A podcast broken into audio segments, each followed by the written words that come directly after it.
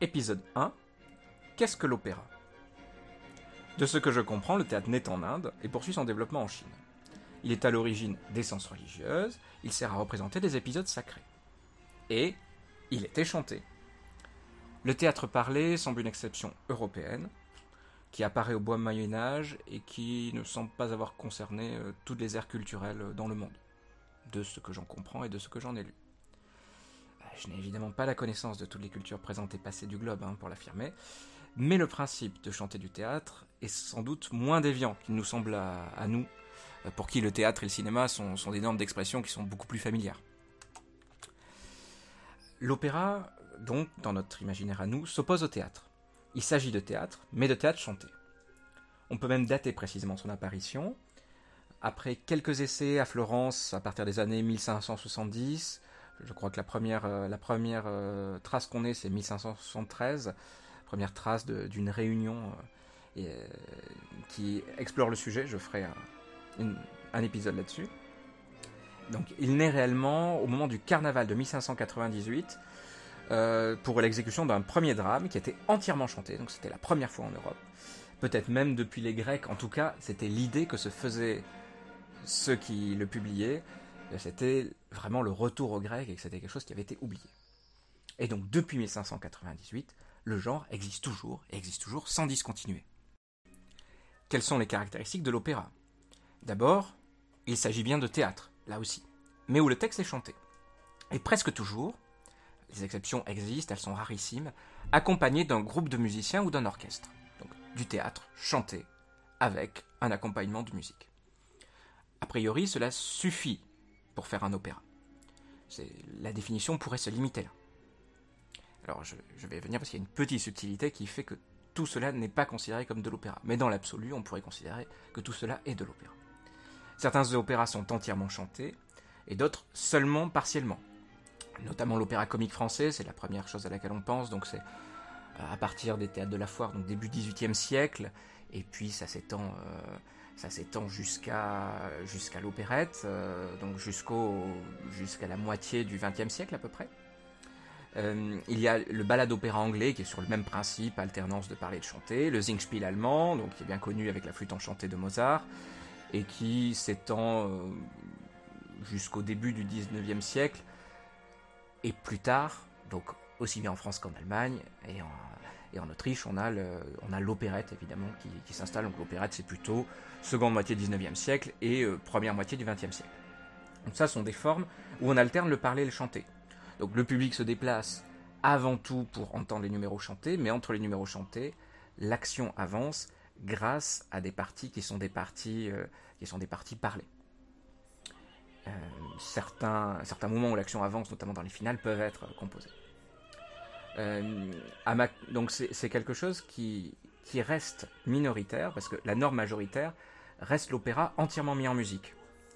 Donc on emploie parfois le terme allemand Durchkomponiert, c'est-à-dire entièrement composé, composé de bout en bout, pour désigner ça, mais lorsqu'on parle d'opéra, en général, on pense en, en priorité à l'opéra qui est entièrement mis en musique. Euh, alors, dans l'absolu, en termes de nombre, je pense. En termes de prestige, évidemment, les opéras les plus prestigieux euh, donnés dans les grandes maisons d'opéra étaient les opéras entièrement parlés, les opéras avec une alternance de parler et de chanter euh, étaient euh, donnés plutôt c'était plutôt des scènes familiales pour un, public moins aristocratique d'une certaine manière, on pourrait le formuler comme ça. donc les et leur sujet était aussi moins élevé, hein. souvent ils portaient plus sur les gens du peuple, du peuple s'entend, hein, mais sur les oui, sur, des, gens qui n'étaient pas des aristocrates en tout cas. Euh, et par ailleurs, toutes les nations n'étaient pas concernées par ce type de chant, puisque les opéras semi-parlés euh, n'ont pas été pratiqués, à ma connaissance du moins, en Italie ou en Russie. Donc c'est une tradition qui est plutôt allemande et française, anglaise aussi, mais qu'on ne trouve pas dans toutes les nations. Donc l'Italie et la Russie, c'est tout de même une partie importante de la production d'opéra en termes de prestige et en termes de quantité pour l'Italie. Euh, donc ils ne sont pas réellement concernés. Bien sûr, ça, doit exister, mais ce n'est vraiment pas un genre, euh, un genre marquant dans l'histoire, dans l'histoire locale de l'opéra. Donc ça, c'est pour le premier paramètre du théâtre chanté. Mais il existe un second paramètre, et ce second paramètre, tout le monde l'a à l'esprit, c'est la technique vocale. Il y a une technique vocale spécifique.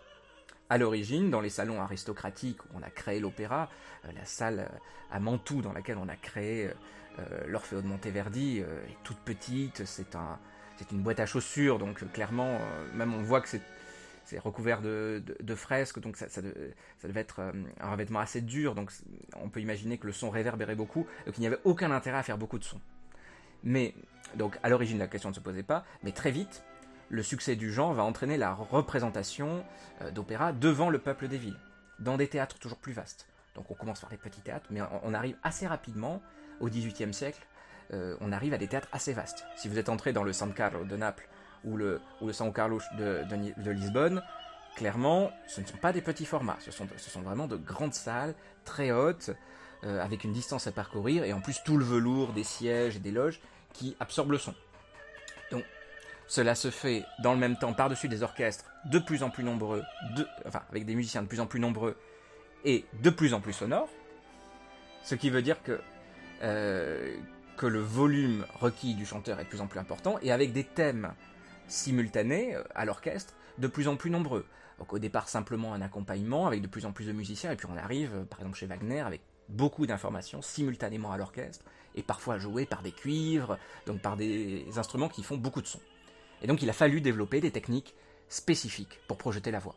Des techniques qui permettent d'être entendu. Il n'existait pas de micro, il n'existait pas d'amplification, donc il fallait être entendu. Euh, c'est la seule frontière objective qu'on pourrait fixer avec la comédie musicale, hein, puisque la comédie musicale, c'est du théâtre chanté. Euh, il n'y a pas réellement de différence. Enfin, on peut faire une différence stylistique, mais justement, cette différence stylistique, elle tient au fait de l'amplification. Elle est permise, le, le chant belting, euh, les effets euh, sonores avec des synthés des boîtes à rythme, ce sont des choses qui, euh, des guitares amplifiées, sont, sont des choses qui n'existent pas, enfin, qui peuvent exister à l'opéra, mais marginalement. Et en tout cas, la voix n'est pas amplifiée à l'opéra. Donc c'est la seule frontière objective avec la comédie musicale. L'opéra n'est pas amplifié.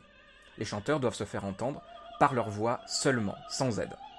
Et cela explique la technique spécifique aux chanteurs d'opéra, et c'est la technique qui rebute souvent les nouveaux venus. Euh, c'est une technique qui souvent va les, va les déranger parce qu'elle paraît peu naturelle, mais elle est nécessaire pour chanter de l'opéra, en tout cas une partie du répertoire, et pour euh, répondre aux contraintes qui sont posées par l'opéra. Et donc j'essaierai d'expliquer qu'est-ce que c'est que cette technique spécifique dans un prochain épisode.